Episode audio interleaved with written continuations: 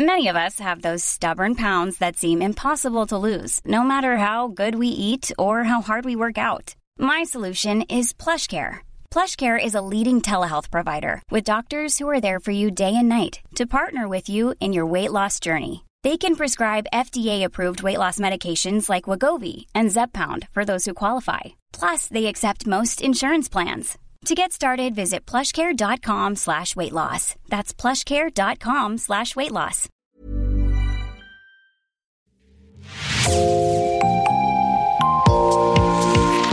Bonjour et bienvenue dans l'actu dans la poche, le podcast quotidien d'actualité du Grand Sud-Ouest, signé Podcasting. Podcasting, ce sont des entretiens avec des journalistes, des médias indépendants de la région qui sont nos partenaires, mais aussi des séries, des longs reportages et des interviews. Je m'appelle Jean Berthelot de Lagleté et l'épisode du jour vous est présenté par Myrène Garay-Coetchea de l'équipe Podcasting.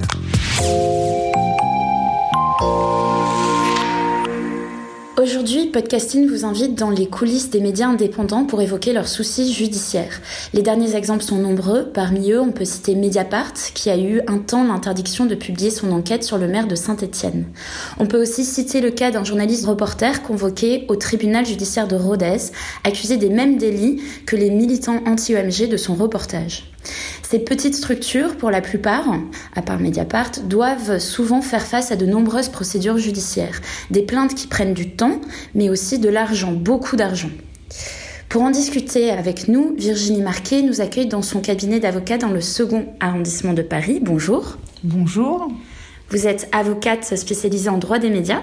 Vous avez travaillé plus de dix ans à la direction juridique du groupe France Télévisions et aujourd'hui vous êtes notamment l'avocate de Disclose, un média d'investigation à but non lucratif. Vous défendez aussi Forbidden Stories, une association française à but non lucratif.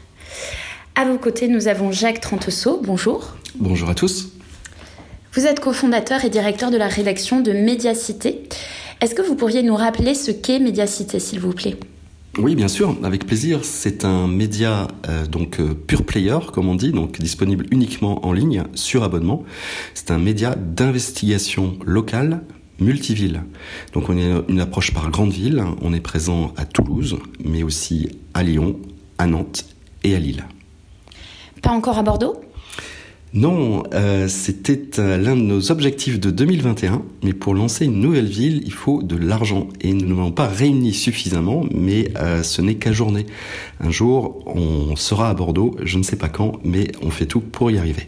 En attendant, je crois savoir que vous avez une édition nationale si les auditeurs et auditrices veulent s'abonner. Alors pour se lancer dans le vif du sujet, est-ce que vous pourriez nous expliquer, Monsieur Trentoso, chez Mediacité, quelle est la situation d'un point de vue judiciaire, s'il vous plaît? Alors nous avons 6 ans d'existence et 15 procédures en cours. Enfin plus exactement 11 procédures en cours, 4 sont achevées et 4 ont été gagnées. La plupart des procédures, c'est de la diffamation. La plupart du temps, ce sont des élus euh, qui euh, sont, on va dire, vexés par des articles qu'ils jugent donc diffamatoires et qui sont, je pense, comme journaliste euh, et directeur de la rédaction, simplement plus incisifs que la moyenne. Sauf qu'ils n'ont pas l'habitude d'avoir des articles de presse euh, critiques. Et euh, ils se retournent vers euh, leurs conseils. Ils se font voter une protection fonctionnelle, c'est-à-dire la possibilité d'une prise en charge de leurs frais de justice par les concitoyens, donc par le contribuable. Ils délèguent la tâche à l'avocat et ils passent à autre chose. Et ils sont dans l'état d'esprit un peu, j'ai utilisé une image un peu forte, mais d'écraser un moustique qui, les a piqués. D'écraser un petit média et quelque part de dire à l'opinion publique euh, je vais pas me laisser faire et puis ce qu'ils disent c'est des bêtises voire des erreurs vous allez voir ce que vous allez voir après le temps de la justice est ce qu'il est c'est-à-dire long beaucoup trop long les gens ont oublié et lorsque la victoire est acquise pour nous, ce qui, je répète, a été le cas quatre fois sur quatre, les gens ont oublié et l'élu est déjà passé à autre chose.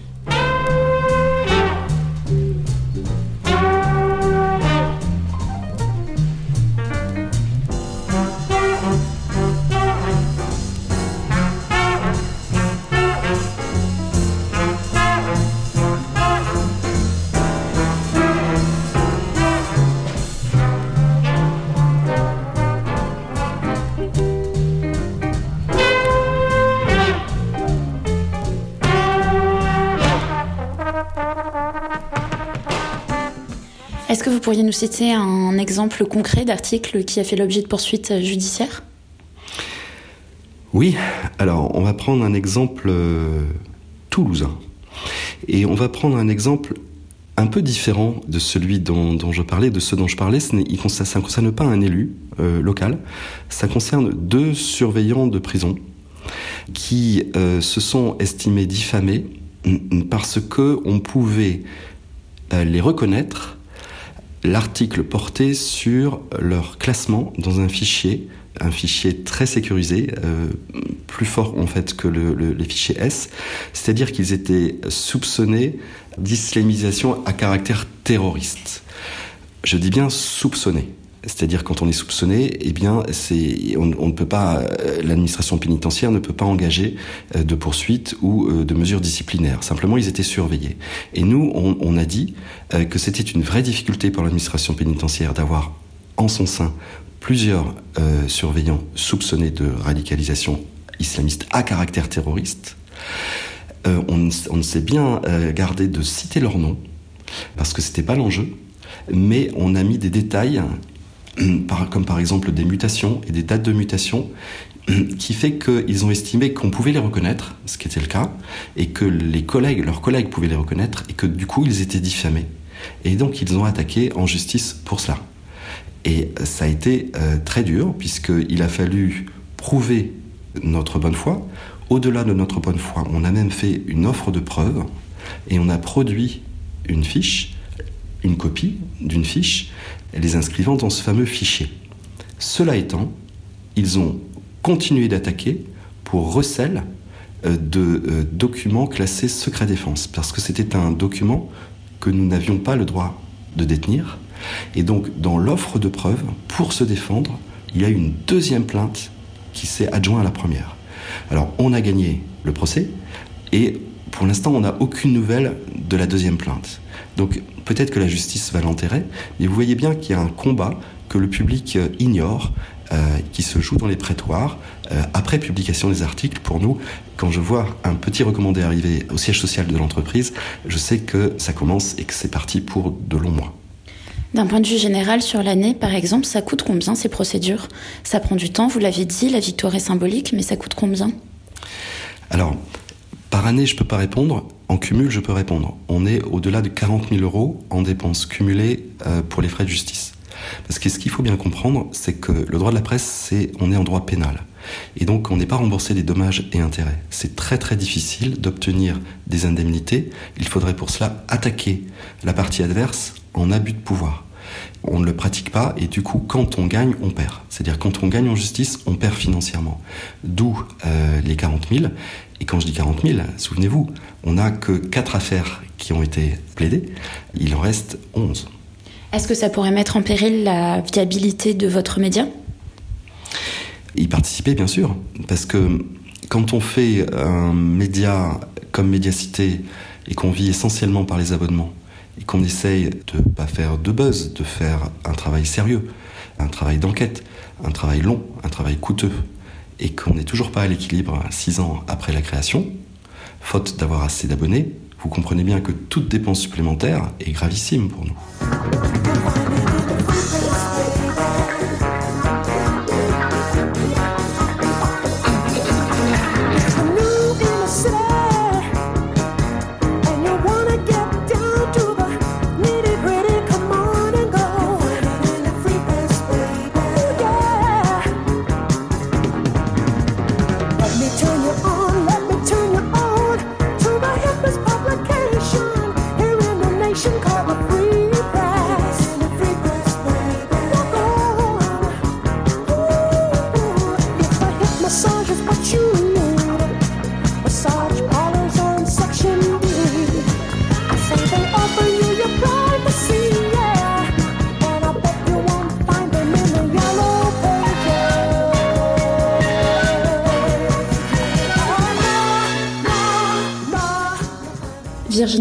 Sur quelle loi repose le droit de presse Est-ce que vous pourriez nous rappeler? Alors le droit de la presse repose sur euh, la loi de 1881, euh, qui est une loi fondamentale euh, qui n'a pas beaucoup évolué depuis sa création. Donc c'est dire si elle était efficace et très bien écrite. C'est une loi fondamentale qui aujourd'hui malheureusement est de plus en plus contournée. Et c'est la difficulté que rencontrent la plupart euh, des médias, des journalistes euh, indépendants, c'est qu'aujourd'hui on peut se retrouver devant euh, des juridictions qui ne sont pas spécialisées en presse et face à des textes qui ne sont pas applicables, enfin qui s'appliquent au droit de la presse, enfin aux journalistes, mais qui ne sont pas issus de la loi de 1881. Et, et, ça devient de plus en plus présent. On l'a vu ces derniers temps avec des exemples récents. Euh, il y a l'exemple de, euh, secret, euh, pas secret d'info, reflet.info, avec Altis Media qui s'est retrouvé devant une juridiction commerciale avec quand même une censure, une interdiction de publier des informations, ce qui est sans précédent, je pense, en France. Qu'est-ce que le témoignage de Médiacité vous, vous évoque?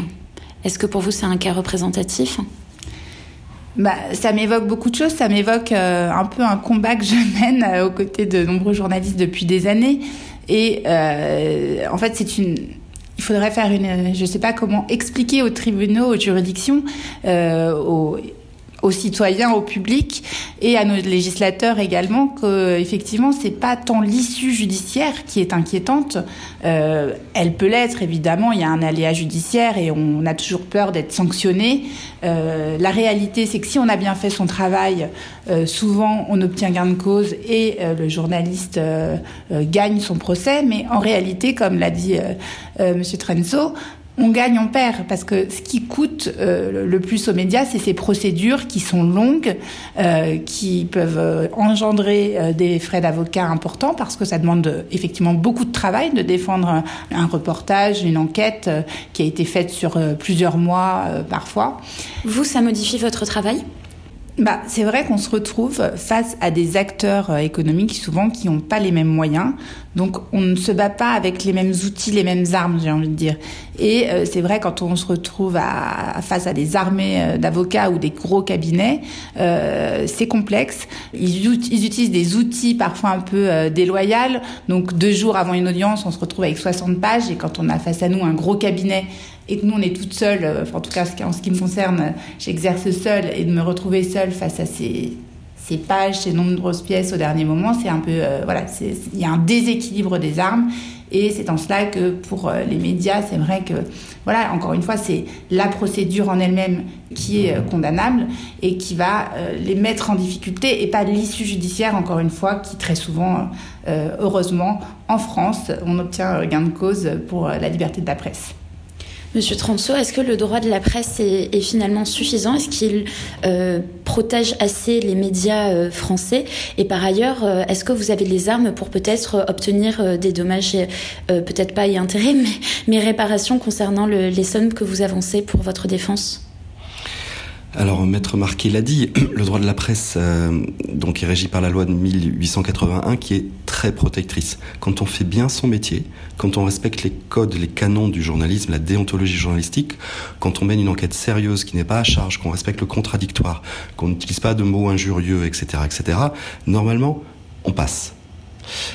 La difficulté, ça a été dit, c'est le contournement. C'est justement parce qu'elle est protectrice que cette loi, belle loi, dont on ne peut que s'honorer et contourner. Et ça, c'est terrible. C'est terrible parce que euh, ça fragilise grandement euh, la, presse, et plus exactement, ça la rend peureuse. Or, une presse peureuse est une mauvaise presse. Il faut qu'elle puisse aller au bout des choses sans s'encombrer du risque pénal. Donc, euh, est-ce qu'un jour on pourra y aller sans risquer de l'argent? Pour l'instant, ça n'en prend pas la tournure. Pour les raisons que j'ai expliquées tout à l'heure, c'est-à-dire qu'on perd même quand on gagne, on perd financièrement même quand on gagne. Les gens le savent en face. Et donc cette dissymétrie entre la partie adverse qui se fait payer ses frais par le contribuable ou par son entreprise et un petit média indépendant, elle est insupportable. C'est en quelque sorte de l'injustice dans la justice.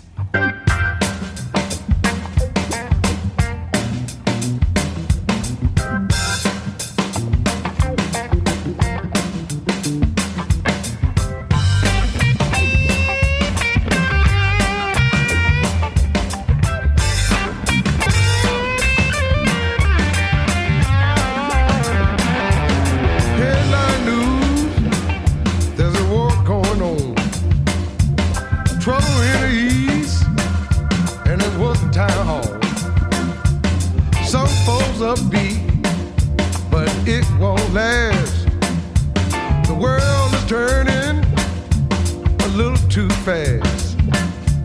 Some got mad, shot Papa down. New troublemaker that's coming down. Quelle solution pourrait être mise en place en France euh, selon vous? Qui souhaite commencer? Je vois des bras qui se croisent, euh, des, des regards dans le vague. La première, pour moi, qui est la plus évidente, avec les outils qu'on a aujourd'hui et que les juridictions ont à leur disposition, c'est que euh, les juges, quand euh, une procédure pénale pour diffamation est engagée, sanctionnent sur le fondement de la procédure abusive. C'est ce qu'on disait, c'est ce qu'aujourd'hui on appelle euh, très fréquemment les procédures baillons. Des acteurs économiques, des élus multiplient les procédures pour étouffer les médias en réalité, pour dissuader les journalistes d'enquêter. Donc, Aujourd'hui, il y a des textes qui existent. Ces textes, malheureusement, sont très peu mis en œuvre ou peu, peu appliqués par les juridictions. Et donc, nous, ce qu'on a envie de dire, c'est aux juges appliquer, donner des dommages et intérêts pour procédures abusives, excusez-moi, parce que c'est comme ça qu'on aidera à accompagner financièrement euh, les journalistes qui ont bien fait leur travail. Vous envoyez note, Monsieur Transo? Oui, euh, je pense qu'on peut jouer la solidarité entre médias, et notamment médias indépendants et petits médias indépendants. Une cagnotte hein, d'une mutualisation des risques, euh, tout simplement. Euh, on pourrait imaginer que chaque média contribue régulièrement, chaque mois, à, à, des petites sommes pour que le jour où un procès arrive, il puisse piocher dans cette cagnotte. Une sorte d'assurance. Exactement. Et après, il y a un autre aspect que j'aimerais avancer, c'est une idée toute neuve, euh, je, pense qu'elle a du sens, c'est la protection fonctionnelle. On a vu tout à l'heure qu'elle était assez automatique chez les élus. Ils doivent se la faire voter par le conseil municipal, mais vous savez, en France, le maire, il a énormément de pouvoir. Il a notamment le pouvoir, par exemple, euh, eh ben, euh, d'enlever une délégation à un adjoint. Hein. Et donc, un conseil municipal, même si les élus estiment que la protection fonctionnelle ne se justifie pas, parce que euh, euh, le maire en question n'est pas attaqué pour sa fonction, mais pour un comportement qui n'a rien à voir avec sa fonction, même dans ce cas de figure-là, euh, les élus ont tendance à dire bon, on va lui voter sa protection fonctionnelle, on va pas se, battre avec lui, on, on va pas le vexer sur ce, sur ce point-là. Hein. Donc l'idée serait que euh, ce soit une commission indépendante qui ne soit pas subordonnée au maire, euh, qui puisse juger de la pertinence de la protection fonctionnelle ou pas. Hein. Et ça permettrait euh, d'éviter cette automaticité qui est détestable. Pour terminer, en fait, pour euh, mettre en place ou envisager en tout cas ces solutions, est-ce qu'il ne faudrait pas, euh, mettre marqué, envisager un changement de considération de la situation euh, en France, qui est connu pour être un grand pays de démocratie, un grand pays de liberté d'expression, un grand pays de presse? Est-ce que tout ça est suffisant finalement? Alors le problème, c'est que je pense qu'on est, on s'est un peu reposé sur nos acquis. C'est vrai qu'on est dans, on ne peut pas contester que la France est une démocratie, mais en réalité, on constate quand même qu'il y a un recul pour défendre la liberté de la presse depuis quelques années avec ce problème de concentration des médias. Et, euh, et, le pendant, c'est qu'en réalité, c'est cette problématique, les journalistes euh, n'ont pas souvent les moyens, effectivement, de, se défendre en, justi en, justice. Et qu'est-ce que ça donne? Ça donne un recul de l'investigation. Euh, on l'a constaté, même si des initiatives de médias indépendants se mettent en place, et on le voit pour Médiacité avec des difficultés financières importantes, aujourd'hui, il y a un recul. Et donc, il faudrait imaginer, euh, si on peut penser positivement euh, à des solutions, on va dire, je pense que c'est ce qui se passe dans certains pays anglo-saxons, c'est la mise en place de fonds publics qui, euh, lorsqu'un journaliste est attaqué, se mobilisent financièrement pour l'accompagner euh, dans euh, ses poursuites judiciaires. Et ça, c'est quelque chose qui serait indispensable parce que on peut pas dire le journaliste exerce une mission euh, d'information du public.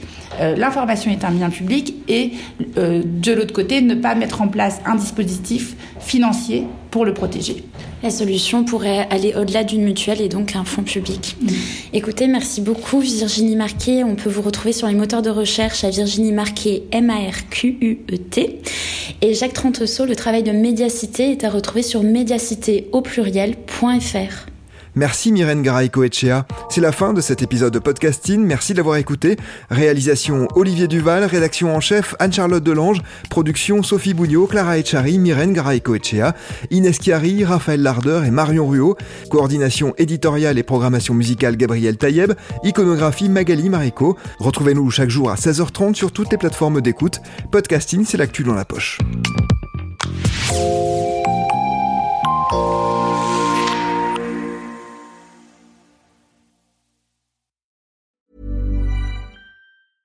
Even when we're on a budget, we still deserve nice things. Quince is a place to scoop up stunning high-end goods for 50 to 80% less than similar brands. They have buttery soft cashmere sweaters starting at $50, luxurious Italian leather bags, and so much more. Plus, Quince only works with factories that use safe, ethical, and responsible manufacturing. Get the high-end goods you'll love without the high price tag with Quince. Go to quince.com/style for free shipping and 365-day returns.